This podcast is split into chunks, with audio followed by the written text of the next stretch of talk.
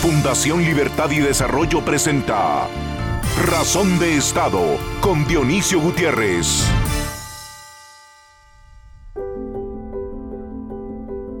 Visto desde las alturas como en los mapas, Centroamérica es el corazón de las Américas. Es el vínculo entre el norte y el sur de este continente que alguna vez fue llamado el Nuevo Mundo por quienes migraron de Europa buscando un futuro mejor. Aquí, a la sombra de la Sierra Madre, en esta franja de tierra en medio de los océanos que ya habitaban los pueblos originarios. Aquí, donde prosperaron algunas de las civilizaciones más fascinantes de la historia de la humanidad, pueblos de guerreros y de curanderas. Aquí, a la sombra de la Sierra Madre, surgieron pueblos sabios que buscaron la comprensión del cosmos y del tiempo. Como habitantes de Centroamérica tenemos hondas raíces que nos unen a un pasado común, desde el que transitamos la ruta hacia un destino compartido. Durante las últimas tres décadas, una generación de compatriotas se lanzaron hacia el norte, enfrentando todos los obstáculos, corriendo todos los peligros, haciendo sacrificios extraordinarios, buscando una oportunidad. El sacrificio de una generación centroamericana que decidió buscar vida y futuro en otra geografía debe honrarse. Su esfuerzo en tierras lejanas, su trabajo esmerado, deben ser ejemplo. Por eso, toca ahora a quienes quedamos en nuestra región hacer un hogar de la casa construida y una comunidad regional de nuestros pueblos, pueblos que ya dieron su cuota de costo y sufrimiento. Las adversidades que hemos enfrentado nos han dejado grandes lecciones. Salir adelante es cuestión de actitud. Nuestra vida depende de nuestro esfuerzo diario. Con toda nuestra fuerza creativa, nos toca mejorar las circunstancias que heredamos. Vivir nuestra mejor versión posible acá, en esta tierra que nos vio nacer. Enfrentamos el mayor reto de nuestra historia y una gran oportunidad Dejar a un lado nuestras diferencias para perseguir los objetivos que compartimos. Prosperar juntos para honrar el legado de nuestros ancestros y asegurar un mejor futuro a nuestros descendientes. La Unión Económica Centroamericana es el camino. Los centroamericanos queremos caminos, banquetas, puentes y carreteras Queremos trenes, puertos y aeropuertos que nos acerquen, que nos unan, que nos den la oportunidad de trabajar juntos para construir una región de pueblos integrados, una nación de naciones. Gobiernos, empresarios, academia, tanques de pensamiento, grupos de jóvenes y ciudadanos de la región, con las hondas raíces que compartimos, por los obstáculos librados y las lecciones aprendidas Busquemos aquí y ahora compartir un destino común de prosperidad y armonía. Visto desde las alturas, a la sombra de la Sierra Madre, en esa franja de tierra en medio de los océanos, que sigue buscando la comprensión del cosmos y del tiempo, está Centroamérica, el corazón de las Américas el vínculo entre el norte y el sur del continente. Una tierra generosa y llena de oportunidades que puede volverse a llamar el Nuevo Mundo.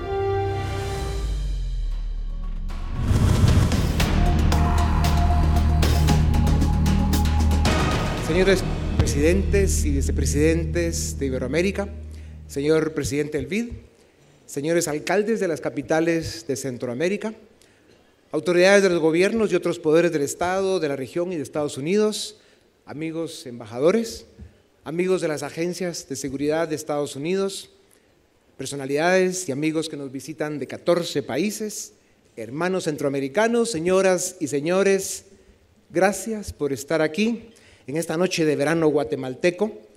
Gracias por acompañar el propósito que es la patria grande, la nación centroamericana en la historia de los pueblos que alcanzaron la gloria de la prosperidad, de esa que solo se conquista en libertad, La visión y la generosidad de quienes lo hicieron realidad fueron retribuidas, como lo serán para quienes construyan la Unión Económica del Centro de América.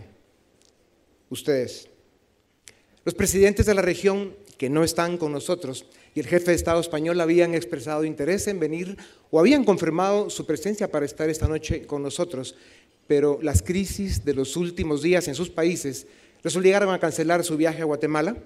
Me pidieron que en su nombre ofreciera sus disculpas. Quiero saludar a Lorenzo Mendoza, un empresario ejemplar que lucha contra lo imposible en Venezuela, y a Juan Sebastián Chamorro y a Enrique Bolaños, que batallan desde la oposición y la academia para que Nicaragua retorne a la democracia. Con su permiso, les pido que se pongan de pie para que podamos reconocerlos.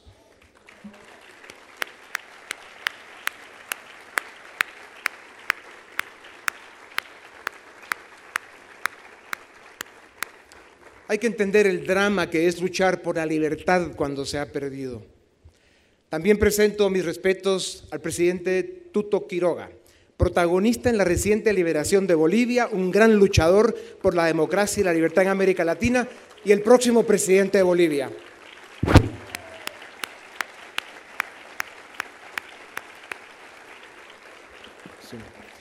Es imperativo que demócratas y liberales del mundo sigamos luchando al lado de los pueblos que gritan libertad y aspiran a rescatar y restituir sus democracias.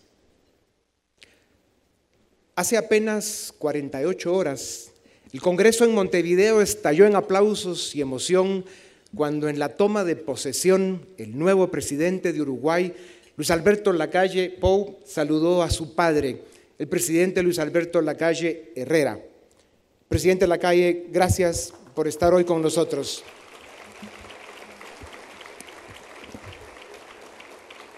Fuiste un gran presidente y sabemos que tu hijo, quien llegó a la presidencia por mérito propio, también lo será. Regresando a Centroamérica, deseamos que para la próxima cumbre, donde quiera que sea, pueda venir el presidente de Nicaragua, quien quiera que sea, pero que el pueblo nicaragüense lo haya electo en elecciones libres, transparentes y democráticas.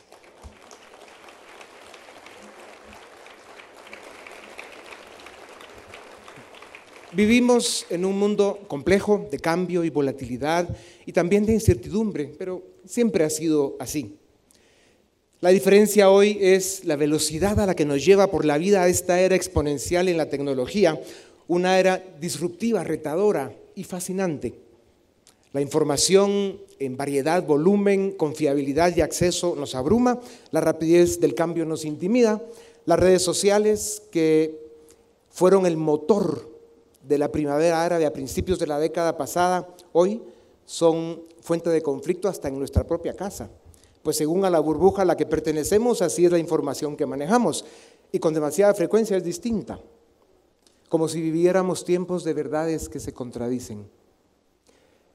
Pero la ansiedad y los desafíos que producen las plataformas tecnológicas, la robótica, la inteligencia artificial, en esta era exponencial nos deben motivar a crecer como seres humanos, a fortalecer las instituciones políticas que permiten la convivencia respetuosa y en especial nos debe motivar a ser agradecidos por el privilegio de estar presenciando estas maravillas y viviendo, a pesar de todo, los mejores tiempos en la historia de la humanidad.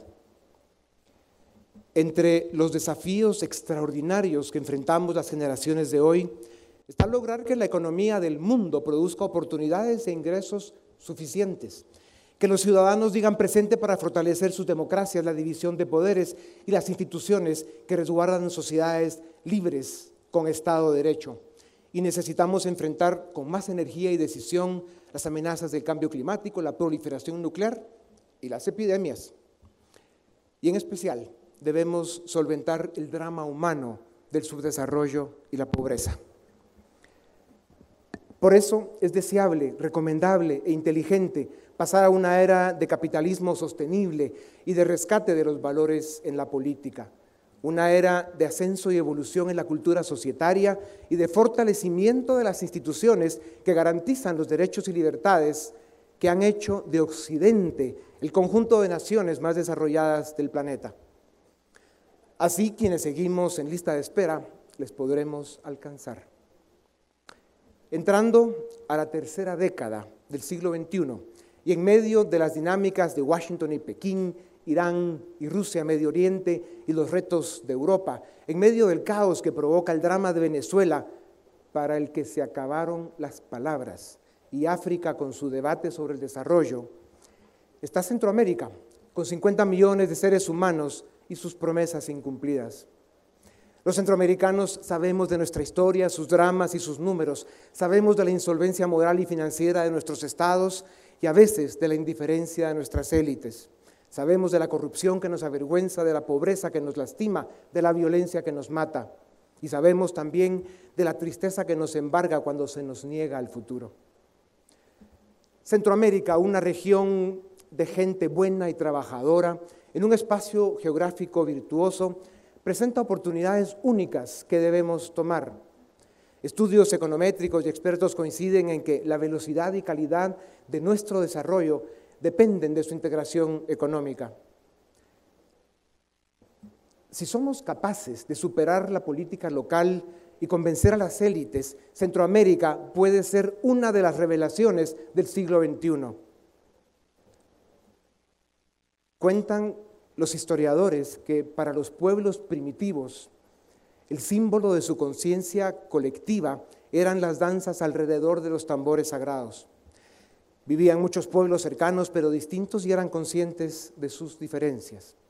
En cada pueblo, para señalar a un extranjero decían, ese baila con otro tambor.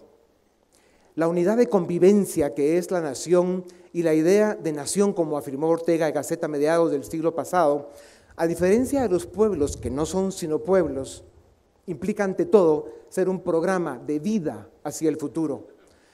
También dijo en 1950 que el porvenir es el motivador principal y primario de la vida humana y que en aquellos días de sombras y amenazas los pueblos de Europa solo podían salvarse poniéndose en camino hacia una supranación, hacia una integración europea.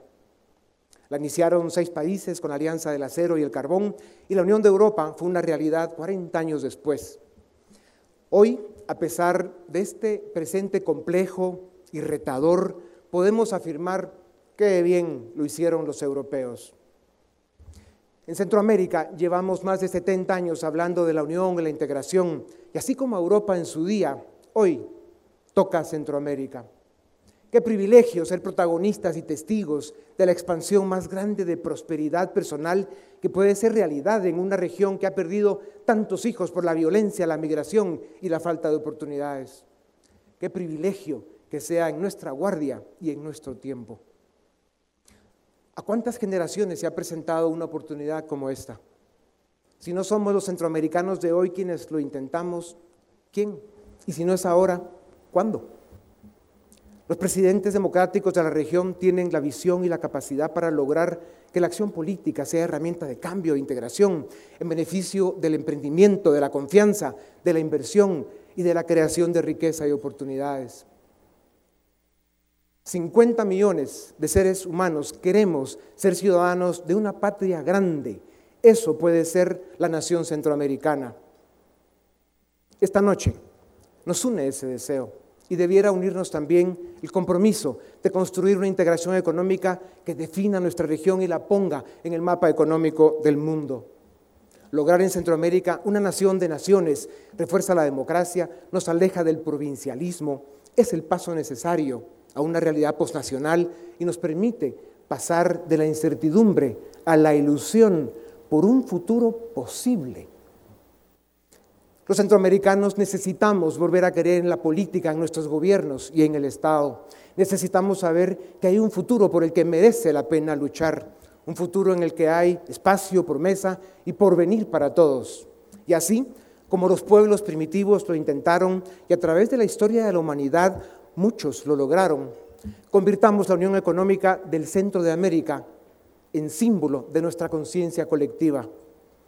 No seamos distintos ni lejanos, logremos que nuestras diferencias se transformen en oportunidades y en lugar de señalar a uno de la región como extranjero, sintámoslo como uno de los nuestros. para hacer realidad que los centroamericanos bailemos todos juntos alrededor del mismo tambor. Muchas gracias.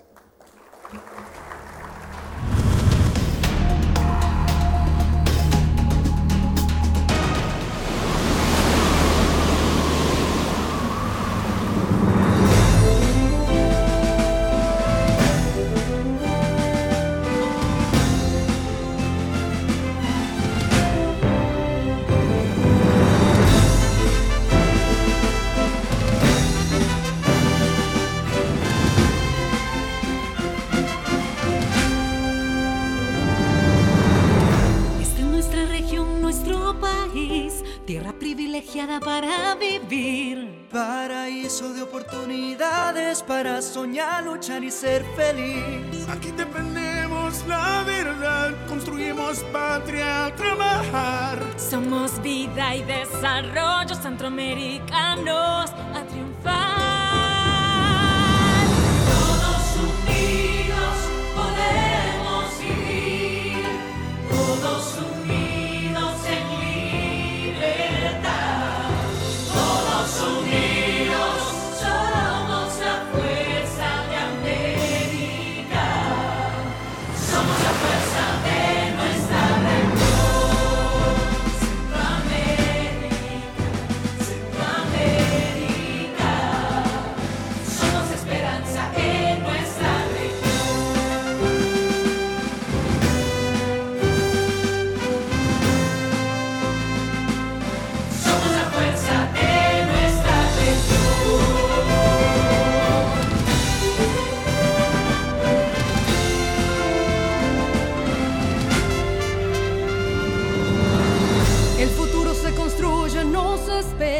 Trabajamos con esfuerzo y sin fronteras. Defendemos juntos nuestras banderas porque son la fuerza de nuestra historia. Somos la región de los colores, de los paisajes y los sabores. Que fortalecen nuestra riqueza cultural y natural.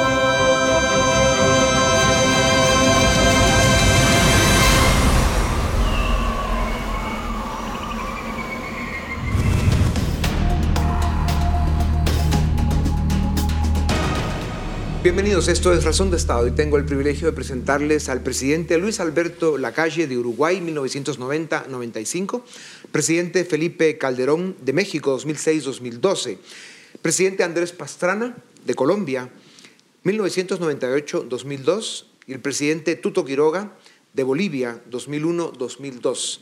Cómo quisiera América Latina que ustedes siguieran en, en esas presidencias, pero ustedes son, además de hombres de Estado, demócratas, de corazón, de valores, y eso es muy importante. Gracias por haber participado en nuestro quinto encuentro ciudadano. Eh, ha sido un privilegio tenerlos en Guatemala. Eh, para nuestra fundación un honor y por supuesto el aporte que ustedes cuatro con los otros presidentes de América Latina, el presidente Aznar de España han dado para nuestro encuentro ciudadano es absolutamente vital. Eh, empecemos hablando un poco de, estas realidades que hemos estado encontrando en el encuentro ciudadano. Centroamérica, una región de 50 millones de seres humanos, muy similar a España y a Colombia en número de habitantes. Em, tenemos economías muy pequeñas, escalas diminutas, no tenemos la masa crítica para poder lograr el crecimiento económico que necesitamos. Presidente Calderón, empecemos con usted. Em, cuando usted estuvo en la presidencia en México, usted fue un integracionista, jugó un papel protagónico en el tema del Tratado de Libre Comercio México, Centroamérica, Estados Unidos, y, realmente hubo avances muy importantes, se sintió eh, lo positivo de ese esfuerzo, pero de repente nos fuimos perdiendo en el camino y seguimos siendo los centroamericanos seis países pequeños como islas eh, sin posibilidad de esa masa crítica que nos podría dar un crecimiento económico más robusto. ¿Cuál es su visión hoy después de todo el agua que ha pasado bajo el puente? Efectivamente, hace, eh, ha sido una experiencia muy positiva. Yo creo firmemente en el libre comercio, creo firmemente en la integración y a partir del tratado que teníamos con el llamado Triángulo del Norte, eh, lo fuimos negociando y finalmente se expandió un tratado de libre comercio entre México y Centroamérica de una vital importancia. Que hay que decir que además era en el marco de varias iniciativas conjuntas en lo que llamamos eh, primero con mi predecesor Vicente Fox, el PAN Pueblo Panamá, y nosotros le el proyecto, eh, el proyecto mesoamericano que incluyó precisamente a Colombia después. Y eso nos permitió enlazar, por ejemplo, la red eléctrica, eh, conectando a varios países, nos permitió también hacer una vía de telecomunicaciones con fibra óptica, en fin, varias cosas, pero creo uh, contigo, Dionisio, que lo más importante, o de lo más importante es la vinculación comercial.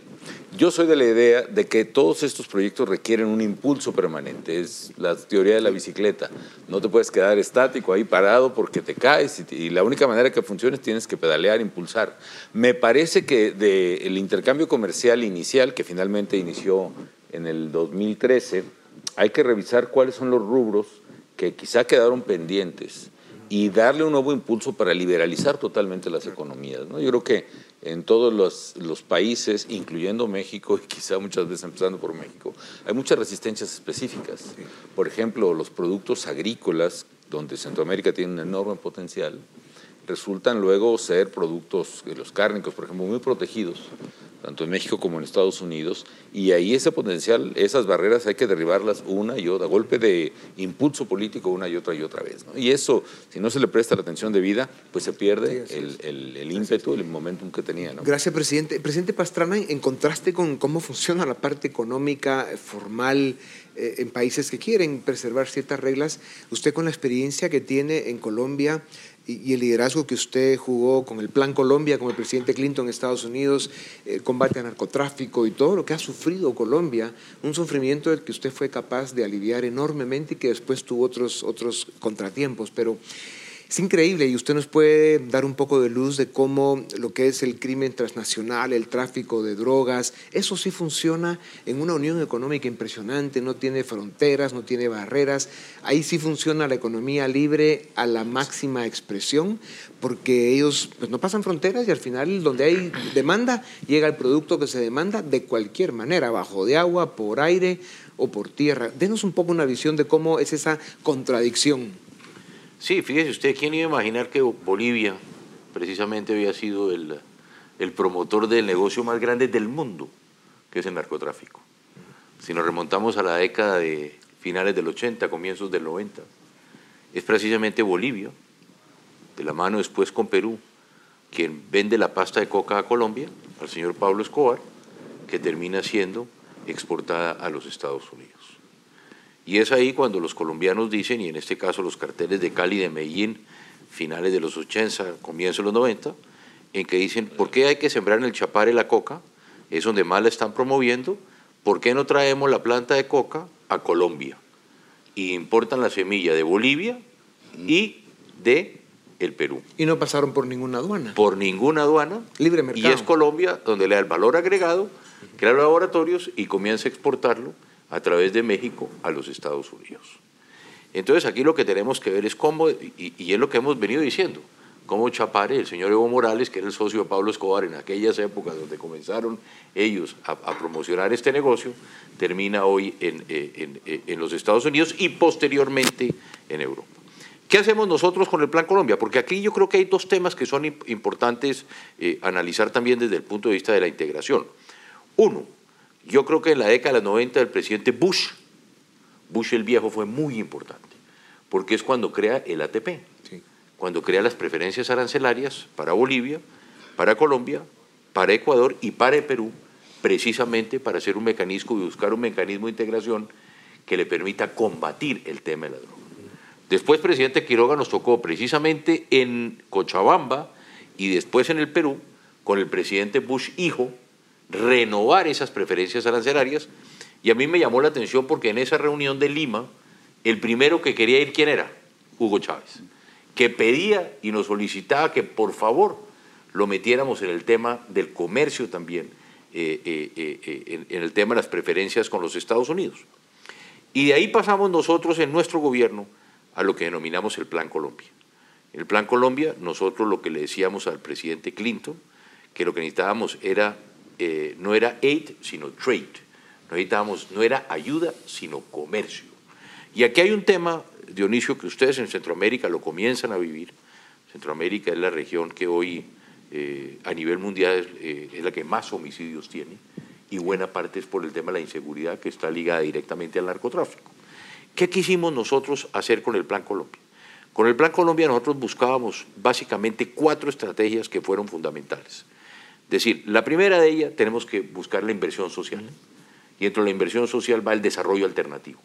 ¿Cómo le podemos dar nosotros a nuestros campesinos posibilidades de que puedan vivir de productos legítimos y no un producto ilegítimo como es el caso de la cocaína? Fortalecimos nuestras fuerzas militares como nunca antes en la historia fortalecimos nuestro sistema judicial, que fue eh, fundamental, y la justicia. Pero aquí, ¿cuál era eh, eh, el tema más importante? A veces yo creo que los países siguen equivocándose cuando hablamos nosotros de que hay que pedirle ayuda a los Estados Unidos para que colabore en la lucha contra la droga. Y yo parto y siempre he partido de la tesis de la corresponsabilidad. Y así fue como nació con el Plan Colombia con el presidente Bill Clinton. Yo le dije al presidente Clinton, nosotros producimos la droga, somos los mayores productores de coca del mundo, pero ustedes son los mayores consumidores. Por lo tanto, aquí hay que aplicar la tesis de la corresponsabilidad. Usted es un país rico, yo soy un país pobre. Ponga usted dinero y nosotros ponemos dinero.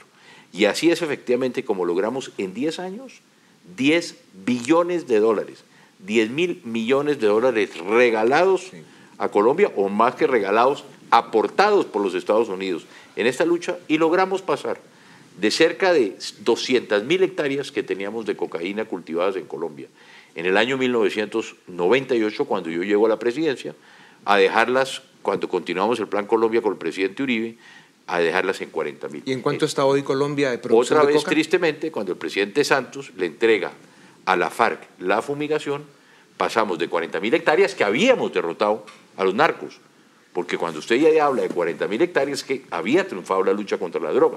¿Qué pasa con el presidente Juan Manuel Santos? Le entrega la fumigación a la FARC y hoy podemos estar entre las 250 mil y las 300 mil hectáreas de coca. Gracias, presidente. Eh, Presidente Quiroga, primero que todo celebramos eh, la noticia de su candidatura presidencial otra vez en Bolivia. Eh, eso es bueno para Bolivia, es bueno para América Latina. Estamos a dos meses del proceso electoral y estamos seguros que el pueblo boliviano va a tener la visión de poder escoger sin duda alguna a, a uno de los grandes líderes de América Latina que además ha luchado y se ha comprometido por la democracia y la libertad en todo el continente. Ojalá que, que, que las estrellas se alineen y que lo veamos nuevamente en la presidencia de Bolivia, presidente Quiroga. Usted es un integracionista, cree, en la libertad, en, el desarrollo integral del ser humano. Eh, denos una visión desde su perspectiva de por qué es tan importante volver a poner sobre las mesas del debate regional la integración económica de Centroamérica. Bueno, gracias Dionisio por esta oportunidad y poder estar en Guatemala unas uh, 36 horas para compartir este desafío de integración y aquí en tu programa Razón de Estado. Uh, el evento que has congregado creo que es importantísimo por un par de razones. Hay que entender que en el mundo de hoy lo malo se integra a una velocidad supersónica. Uh -huh. Y la prosperidad, el desarrollo y lo bueno se integra a paso de tortuga. ¿Qué es lo malo? La enfermedad, la criminalidad. El coronavirus no pide visa, no para en la aduana, no le hacen, uh, um, no le ponen uh, barreras para arancelarias, fitosanitarias. Ingresa lo malo. La criminalidad, el narcotráfico, es el extremo del neoliberalismo, libre producción, sin regulación, sin impuestos y con tratado de libre comercio planetario. Entonces lo malo, los cárteles, los delincuentes, las enfermedades, se integran y se mueven a una velocidad supersónica, mientras que la integración de manufacturas, de comercio, de agricultura, de carreteras, de lo que hablaba Felipe, de líneas eléctricas, de energía, camina a paso de tortuga. Y el desafío que tiene Centroamérica es cómo lograr que la integración económica que trae prosperidad avance al ritmo que avanzan los temas malos. Segundo tema, Dionisio, es que se requiere economía de escalas. Si viene Barcelona a jugar fútbol contra mi equipo, yo no saldría con dos jugadores o con tres. Yo llevo once. Y si tienen ustedes centenares de millones en eh, Norteamérica, centenares de millones en Sudamérica, hay que generar la economía de escalas de Centroamérica para poder negociar ah, en bloque y como bloque. Esa es la lección que, que debe quedar. Y creo finalmente entender que eh, Centroamérica debería trabajar, como hacían antes con Felipe con México, para tener una posición cohesionada hacia Estados Unidos en los temas de migración y comercio, porque si algo hemos aprendido, que lo que hace México va reverberando a lo largo del hemisferio. México hace un acuerdo como el NAFTA y después Centroamérica hace copiar-pegar el mismo, Colombia hace el mismo, Perú, Chile y va bajando. El nuevo acuerdo comercial con las cláusulas de propiedad intelectual, recuerda tú que será clonado y replicado en otros países. Lo mismo en el tema migratorio. Las facilidades migratorias, ah, el legalizar migrantes o deportarlos que haga Estados Unidos con México, va a aplicar a guatemaltecos, a catrachos, a chapines, a bolivianos y peruanos. Y creo que en esa, en esa integración que has señalado, en este foro que has congregado, es importante trabajar como bloque centroamericano con México y con una sola visión hacia Sudamérica. Gracias, presidente Quiroga. Presidente de la calle, primero, eh, felicidades nuevamente por, por esa gran victoria en el Uruguay. Qué, qué privilegio para, para usted que fue presidente, un gran presidente en Uruguay.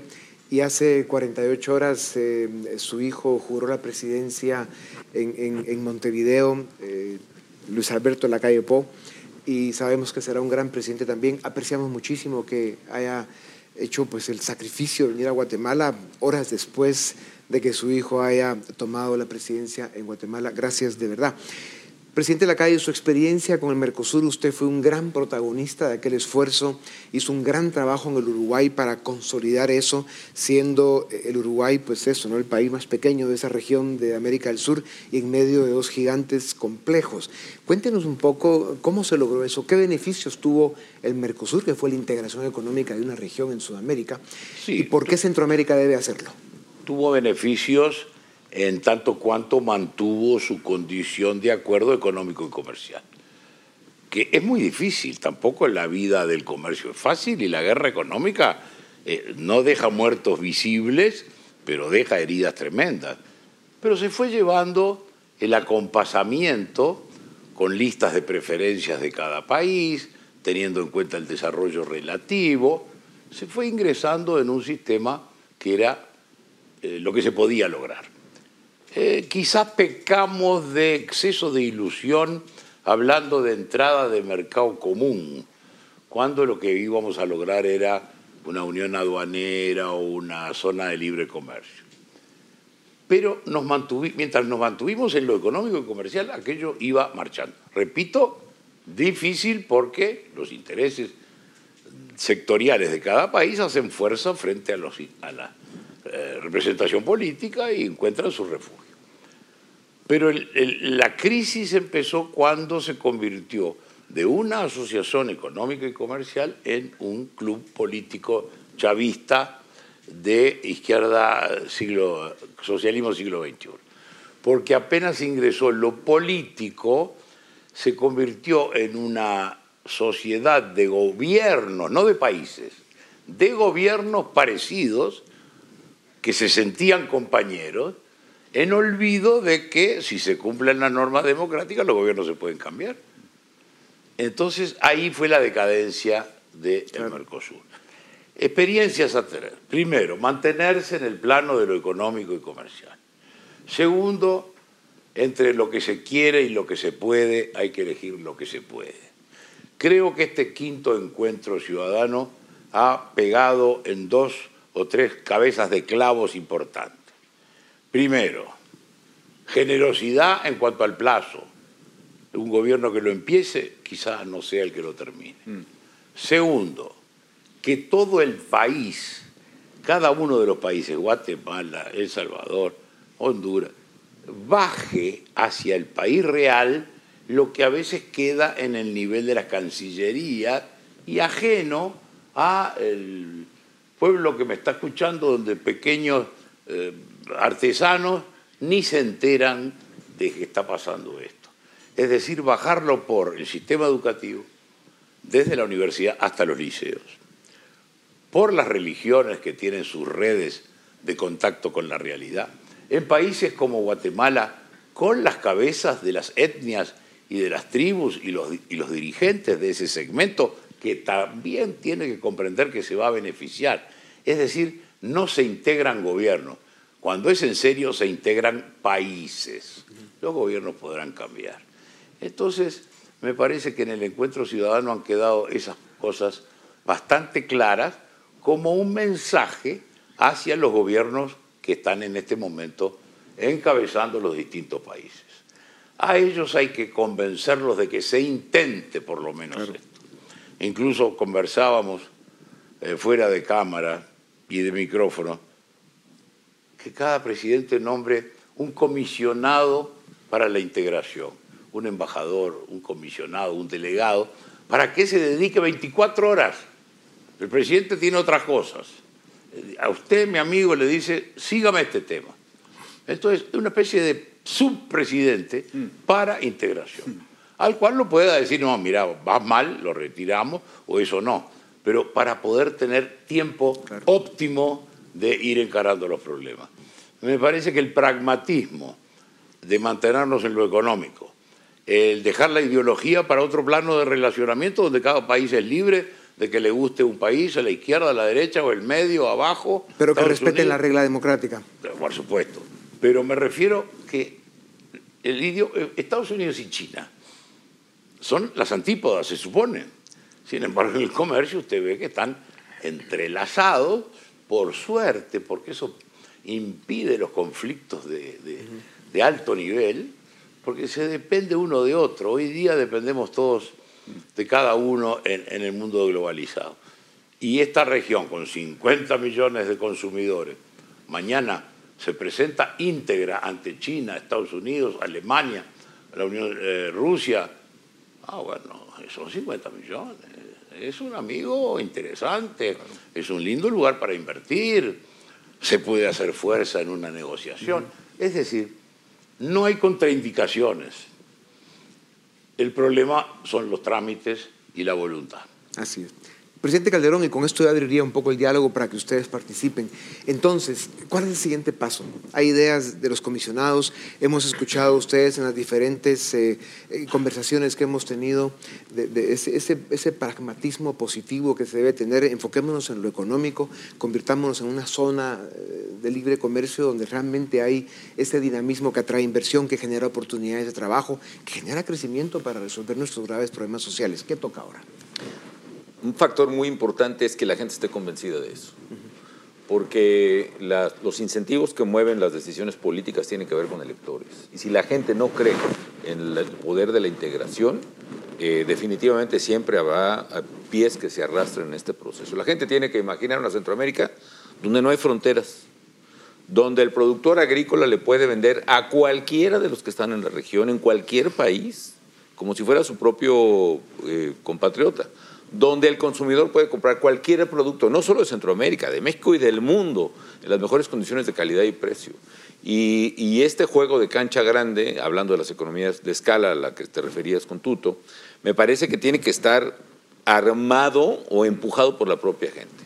Segundo, esta, esta imaginaria de, de Centroamérica, incluso yo diría México, sin fronteras que detengan ni mercancías, incluso ni gente, que nos permita verdaderamente hacer una, un, generar crecimiento económico, tiene que estar acompañado además de factores estructurales clave. Volviendo al tema que mencionabas con Pastrana, el, la gran debilidad, del talón de Aquiles de nuestros países es la debilidad institucional. No tenemos las instituciones capaces de garantizar certidumbre, ni legalidad, ni justicia, ni seguridad. ¿Cuánto cuesta invertirle a esas instituciones? Me parece que la decisión clave que de México hasta Panamá tiene que tomarse es cuánto le vamos a dedicar a tener los organismos de seguridad, los fiscales o ministerios públicos, los jueces, que merecemos para ser países seguros y con ello que fluya la inversión, que es la que genera empleos y detona crecimiento económico. ¿Cómo se vería América Latina si de México pasando por Centroamérica y Colombia, que son países con mucha más afinidad de lo que incluso eh, los que vivimos en esta región queremos aceptar, que fuera una región unificada económicamente? Claro, no estamos hablando un poco, hay que empezar por Centroamérica y poco a poco, si no nos va a regañar el presidente de la calle porque hay que trabajar en lo posible y, no... Eh, lo que se puede y no lo que se quiere, pero, pero aún así, ¿el concepto tiene lógica o no, presidente Pastrana? Claro que tiene lógica, y aquí tenemos que integrarnos en, en todos los aspectos. Yo resaltaría un poco lo que dice Felipe. A si hay dos presidentes que perdimos altos índices de popularidad, precisamente por defender lo que creíamos que es importante, es el presidente Calderón y yo. El presidente Calderón, en, en un gesto que yo llamo histórico, logró confrontar al peor enemigo de México, que es el narcotráfico y que muchas veces creyó que esa era la guerra de Calderón. No, la guerra es de México, contra el narcotráfico como en Colombia contra el narcotráfico. Y lo, lo mismo me pasa a mí. Yo perdí los altos índices de popularidad precisamente por sentarme a dialogar con la guerrilla, buscar hacer la paz de Colombia y continuar combatiendo el narcotráfico. Yo siempre digo que no hay nada más cobarde que el capital, porque el capital se va donde busca que haya seguridad jurídica en primera instancia, pero en segundo la seguridad personal. Si nosotros vuelvo e insisto, continuamos trabajando simplemente a buscar mejorar las mejores condiciones de vida, que es nuestro objetivo fundamental en la política, la gente más pobre y más necesitada. Pero no le generamos también la seguridad a esa gente. No vamos a avanzar en este tema. Y por eso yo creo que aquí tenemos que hacer todos los esfuerzos, vuelvo y digo, porque este no es un problema solo de Centroamérica o de Colombia o de Bolivia. El narcotráfico es un problema mundial y tenemos que mirarlo con ese sentido, Dionisio, porque aquí, fíjese usted, México hace un esfuerzo sobrenatural y así lo hizo el presidente Calderón. Colombia hemos sacrificado a nuestros mejores hombres en distintos campos para combatir el narcotráfico, para evitar que eso llegue a los Estados Unidos. Pero aquí no solamente hoy son los Estados Unidos los que tienen que comprometerse. ¿Dónde está Europa? Hoy Europa es el mayor consumidor per cápita en Inglaterra de cocaína. Lo sigue España. Y cada vez que uno acudía a los europeos a decirle, vamos aquí a hablar de la tesis de la corresponsabilidad, tienen que invertir en programas, vamos a, abrir tratados de libre comercio, vamos eh, eh, a tratar de buscar esa integración, Resulta que los europeos nunca aparecen. Presidente Pastrana, usted y el presidente Calderón pagaron un alto costo político por esas batallas valientes que enfrentaron, pero hay que reconocer también que la historia los ha reivindicado porque hoy, con, con la distancia del tiempo, ha permitido ver que esa era y sigue siendo la lucha correcta. Nos quedan dos minutos y segundos. Eh, presidente Quiroga, eh, resumiendo un minuto para que después el presidente de la calle cierre el programa, eh, ¿cuál es el siguiente paso? ¿Cómo podemos conectar esta parte del mundo que tiene el gravísimo riesgo de quedarse congelado en la irrelevancia si no empezamos a hacer cosas que sean mucho más potentes, empezando por el tema económico? Crezcamos económicamente para resolver problemas sociales y en paralelo vamos consolidando las instituciones que nos den las certezas que necesitamos, el Estado de Derecho. Dos sugerencias concretas, Dionisio, para cerrar. Primero, Ah, existe un bloque comercial norteamericano con dificultades que ha sido renovado con el nuevo acuerdo TEMEC, se llama, el nuevo acuerdo comercial. En Sudamérica existe no un bloque, pero digamos dos, andino-mercosur.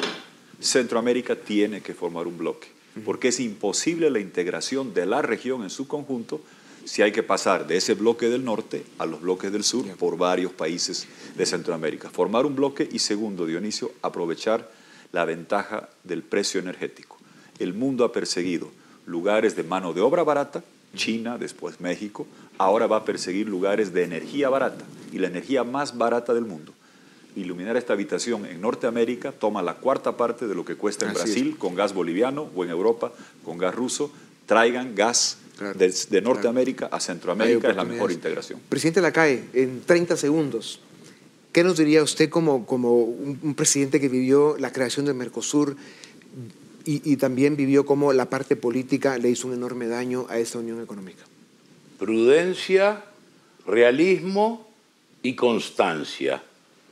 Me parece que son las tres virtudes que tiene que tratar de poseer el mandatario para llegar a este camino.